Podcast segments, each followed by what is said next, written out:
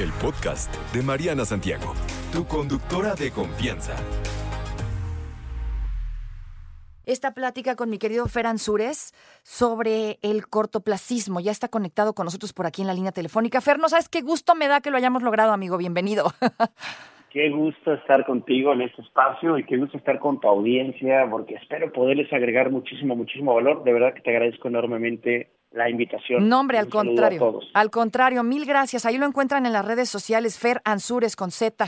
Eh, chequen todo el contenido muy interesante que tiene. Fer, hablemos de esto, el cortoplacismo, y te dejaré a ti que nos expliques a qué se refiere el cortoplacismo. Mira, el hace más o menos unos 14 años nacieron masivamente las redes sociales y las redes sociales se enfocaban en publicar un poco de tu vida y alguien te chismeaba o te opinaba o en subir fotografías, como nació después Instagram. Pero a medida que ha ido avanzando, las redes sociales se convierten en consumo inmediato de información. TikTok llegó a, desarrollar la regla de los 7 segundos. Si tú haces algo en 7 segundos, no capta la atención, la gente se va, pero no solamente es que es TikTok, la gente se está acostumbrando a ver cosas tan rápido que pierde interés en el mediano y en el largo plazo. Entonces, queremos todos la recompensa de corto plazo, queremos la zanahoria inmediatamente, es como la prueba del ratoncito en el que ponme lo que sea, pero dame queso, dámelo ya. Y hay muchas cosas que no llegan a esa velocidad. Si tú quieres tener una buena cosecha de vinos, una buena cosecha de vinos, inclusive una vez que sale la vid, puede tardarse de 7 a 14 años. Imagínate la paciencia. Sí, está cañón, pues hay que tenerla. Pero hoy día, querido Fer, no todos estamos dispuestos a ser pacientes. Queremos todo ya y lo queremos ahorita. Y haces todo por tener el beneficio a corto plazo. Por supuesto, y lo que nos perdemos es la capacidad del aprendizaje, porque no me quiero poner aún filosófico, me voy a poner filosófico un poquito más tarde, pero si tú no disfrutas el proceso, el resultado no te vas a ver igual, porque no vas a desarrollar las horas de vuelo que se requieren. Hay un autor que me gusta mucho, él es neoyorquino, se llama Malcolm Gladwell, ha escrito muchos libros. Dentro de los libros más bonitos que tiene hay uno que se llama The Tipping Point, pero el que más me marcó se llama Outliers. Y Outliers pone una, una cifra, 10.000 horas.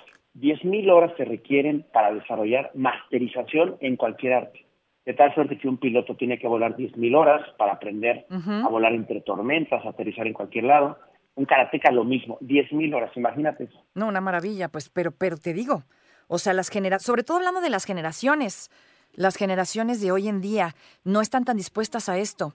Y lo estamos viviendo, creo que en el aspecto laboral, en muchos sentidos, querido Fer. Ayer en la tarde que platicábamos justo de, de esto, nosotros, nuestra generación, antes chambeábamos en una empresa 18 años. Yo le platico esto hoy a un millennial y me dice, qué hueva, ¿por qué quieres trabajar 18 años en una empresa? ¿Para qué?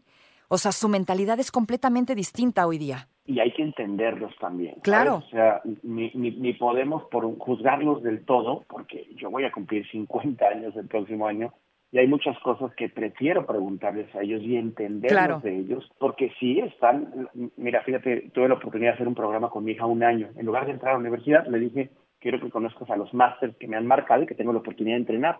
Pues la mandé con 20, 25 vicepresidentes, directores generales, artistas, influencers que conozco, un año, y le dije que aprendiste. Y además de que desarrolló su marca, creó su podcast y, le ha ido bastante bien, me dijo, aprendí una cosa, ustedes los adultos prometen muchas veces muchas cosas, se demoran mucho en reuniones, en cafés, platican, planean y nunca lo hacen pasar. Y esa frase que te molesta de los siete segundos es lo que hace que yo vea, intuya, aprenda y ejecute. ¡Wow! Me dejó callado. Sí, por Porque supuesto. no es tan mal. Exactamente, eh, y a eso quiero llegar. Entonces, ¿el cortoplacismo es bueno, es malo? ¿Sí nos ayuda, no nos ayuda? ¿O simplemente está, así son las cosas ahorita, esta es la era, así se está viviendo? ¿Qué deberíamos de aprender las nuevas generaciones de las viejas y viceversa? Yo creo que efectivamente lo que tenemos que hacer es ir y regresar. Las generaciones que tienen llamaríamos alfa, que tienen 18 años, porque una estadística que me, me, interesa muchísimo es que la generación entre 18 y 25 años van a ser los tomadores de decisiones casi el 70% de, la, de esa población en los próximos 4 o 5 años. Es decir, va a ser tan abrupto el cambio generacional por la migración tecnológica que los chiquitos van a tomar posiciones directivas muy rápido. Entonces hay que aprender de ellos, hay que aprender a ejecutar. De los nosotros los grandes, de los chiquitos, tenemos que aprender la aceleración, la ejecución inmediata, el primero hago, después pido permiso, y los chiquitos de los grandes deberían de aprender mucho el proceso, el disfrute, que hay lecciones de la vida que necesitas masterizar que todo lo que tiene que ver con habilidades blandas no se desarrollan leyéndote un manual de YouTube se desarrollan con la experiencia y la experiencia se desarrolla con los años. Pero podríamos ser un buen equipo si aprendiéramos los grandes de los chicos y los chicos de los grandes. ¿Cuántas veces, Fer, escuchamos esto en los trabajos? ¿No? El grande, el que tiene mucha experiencia y llega el nuevo y le dice, no, pero pues usted está gastando más tiempo del que necesita, mire, esto se aprende más rápido y bla, bla, bla, bla, bla. Y generalmente la respuesta es, chamaco baboso, ¿tú qué vas a saber si yo tengo 20 años aquí haciendo la chamba? ¿Tú qué me vas a enseñar? ¿Cómo le vamos a hacer para lidiar con eso, querido Fer? Y ahí hay un gran problema, ahí hay un gran problema, mi querida Mariana, porque el, tema de, los, de la generación X, para todos los que están escuchándonos, si quieren tomar rápidamente una nota de generaciones, primero estaba la generación X, y la generación X, eh, digamos que somos nosotros los que vamos a cumplir 50. Antes de nosotros, las personas que están entre los 70 y 60 años, se llamaban baby boomers Después de la generación X viene la famosísima generación Y, que los millennials ya son adultos y tienen que adoptar a la generación Z. Y la generación Z tiene que adoptar también a los alfa. Y los alfa son realmente nativos digitales. Cuando tú sumas a los Z y a los alfas que ya nacieron con dispositivos digitales y multiplataforma, es decir, resumen ejecutivo, con un, una tableta, con un teléfono inteligente, con un celular inteligente, con una televisión inteligente, con un par de computadoras, si, fueron, si fuiste diciendo que sí tienes este dispositivo, eres de esta generación en el que quieres una respuesta inmediata. Y no es malo.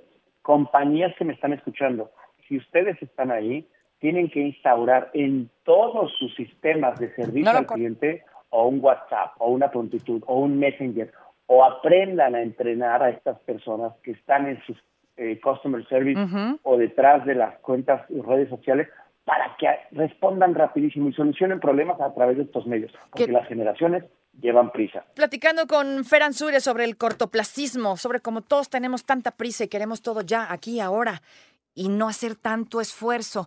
¿Qué tan útil es esto? ¿Se puede? ¿Está mal?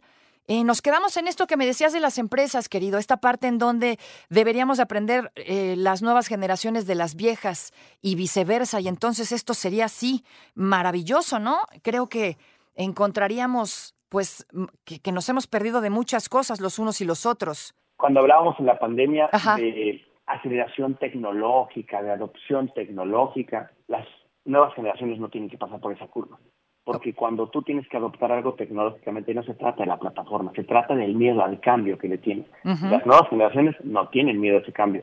Y las generaciones X, baby boomers, se atrevieran a escuchar a los jóvenes, podrían adoptar tecnológicamente un montón de herramientas de automatización que te, permitiera, te permitirían que tu trabajo se eficientara entre un 30 y un 50%. De esa descaradez es la forma de adoptar herramientas que simplemente le tenemos miedo al cambio. Ahora, si los jóvenes entendieran que no siempre tienes que salir a emprender, que a veces hay un proceso para adoptar desde una empresa o desde un emprendimiento habilidades blandas que llevan tiempo, por ejemplo, liderazgo, trabajo en equipo, comunicación, relaciones interpersonales, todo empatía, todas estas cosas no es que las desarrolles de la noche a la mañana, llevan tiempo y ese tiempo se llama experiencia y la experiencia se convierte en madurez, por lo cual si los dos grupos los generación alfa y Z nos dedicáramos a aprender de los baby boomers y de la generación X y viceversa, tendríamos compañías, emprendimientos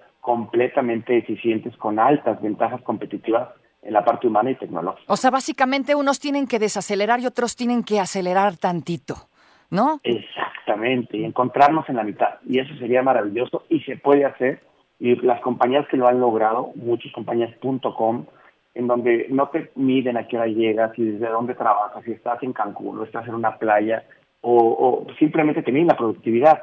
Y otros que tienen 50, 60 años dicen, oye, no entendí, ¿me puedes enseñar? ¿Sabes qué hace el joven? Lo agradece tremendamente y te viene, te enseña y te acelera a ti y a tu empresa. Por supuesto. Oye, hablando de esto, las habilidades, ¿no? ¿O qué cosas deberíamos de aprender a corto plazo? ¿Cuáles son las que deberíamos aprender a largo plazo? Eh, me ponías por acá el ejemplo de Messi versus el de Ronaldo. Platícanos de esto que es muy interesante. Mira, si tú te das cuenta, Messi hizo una carrera extraordinaria. Hace muchos años lo firmó el Barcelona. Él quería retirarse en el Barcelona por un tema de, de tope de presupuestos. No se lo pudieron quedar. Lo vendieron al PSG. En el PSG fue paciente. Él iba a cumplir su contrato. Y cuando se va a romper el contrato, porque casuísticamente se enfrenta con Francia en la final y llega y después le ponen un bullying tremendo en Francia a Messi, se lo querían llevar a Arabia con el contrato mejor pagado del mundo. O sea, no iba a tener que trabajar sus hijos, ni sus hijos, ni los hijos de sus hijos, porque su contrato iba a rondar los mil millones de dólares. Billonario. Ya seguramente lo es, pero Ronaldo tomó ese, ese puesto. Ronaldo se fue a vivir a Sudáfrica, digo a Sudáfrica, a Medio Oriente, a Arabia Saudita, a Dubái, y Messi no lo hizo. Y Messi no lo hizo y hoy lo estás viendo jugar en una liga en donde probablemente no es la más competitiva, pero tiene a su familia cerca. Probablemente no es con las mejores condiciones, pero tiene un pedazo de lo que Apple va a facturar por la suscripción a la MLS. También tiene un pedazo de lo que Adidas va a facturar de todos los uniformes de la MLS y tiene una promesa de venta de un porcentaje por parte de Beckham del equipo. Pero lo más bonito, Mari, lo más bonito que vemos es que puede acercarse cada que mete un gol en el estadio de Miami a su familia a celebrar con sus hijos. Eso no lo tenía. ¿Y sabes qué? Renunció al corto plazo y tomar todo el dinero para esperarse al mediano y a largo plazo y capitalizar todos los frutos de una extraordinaria carrera. Y por eso le aplaudimos muy fuerte, querido, porque creo que fue una gran decisión. Al menos era su prioridad. Y era su prioridad. Claro, la tomó con mucha humildad y la tomó con mucha paciencia. Y la paciencia es un arte que se desarrolla con el tiempo. Así es, es una virtud que no todo mundo está eh, dispuesto ¿no? a recorrer o a aprender eh, a ser parte de su vida. La paciencia hoy este, está muy eh, poco valorada, querido. Exactamente, la paciencia está muy poco valorada y acelerar está muy poco entendido. Entonces, señores, encontrémonos en la mitad, aprendamos a acelerar en las cosas que son importantes la adopción, la prueba, arriesgarnos a equivocarnos rápido y aprendernos a frenar cuando es importante también frenarse para poder masterizar las habilidades, pero lo más importante, aquí me pongo filosófico, para disfrutar la vida, porque jamás, jamás podrás disfrutar un día si amaneces corriendo absolutamente las 24 horas. Exacto, en algún momento hay que frenar, porque si no te vas a estrellar, querido Fer. Todos nos vamos a estrellar. Oye, Fer, qué interesante plática. ¿Dónde te encontramos? Ahora sí, pásame bien tus redes sociales. Hace ratito creo que las di mal, pero... Arroba F Ansures en las redes sociales, tanto en X, no sé, me, me, suena tan raro llamarle X, como en Thread, ah. en Twitter, en Instagram y por supuesto en LinkedIn me pueden encontrar como Fernando Ansures, y a ti te agradezco tremendamente el que nos vayamos a estar encontrando, ojalá con alguna frecuencia en este espacio. Seguro, Felicitarte por el programa que has desarrollado y por la capacidad que tienes de tener una audiencia tan asidua y cercana desde hace muchos, muchos años. Muchas gracias, querido Fer Ansures. Oye, háblame un poco, platícale a la gente un poco de tus próximas eh, pláticas. Eres un speaker maravilloso y tienes unos temas increíbles. ¿Cuál es eh, tu próxima plática? ¿Dónde más encontramos? Podemos escuchar eh, muchas de las cosas tan interesantes que, que, luego publicas en tus redes sociales. Mira, vamos a estar en varios países de Sudamérica, sobre todo. En México tenemos una charla en octubre en Cancún pero antes de esa charla que tengo en Cancún, vamos a estar en el Auditorio Nacional de la Ciudad de México el próximo 24 y 25 de octubre. Y ahí pueden encontrar toda la información de esa conferencia en exma.com.mx, exma.com.mx y viene gente tan interesante como el mismísimo Tom Brady que prometo eh, presentar. Tienes que, tienes que llevarme sí o sí, amigo. O sea, te cargo la mochila sí o sí. Oigan, pues visiten la página exma, exma.com.mx.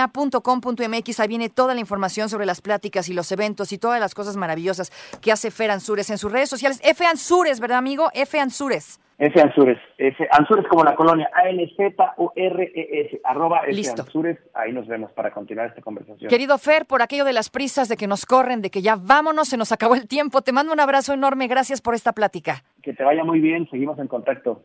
No te preocupes. Mariana estará de regreso muy pronto. Recuerda sintonizarla de lunes a viernes de 10 de la mañana a 1 de la tarde por 88.9 Noticias. Información que sirve. Tráfico y clima cada 15 minutos.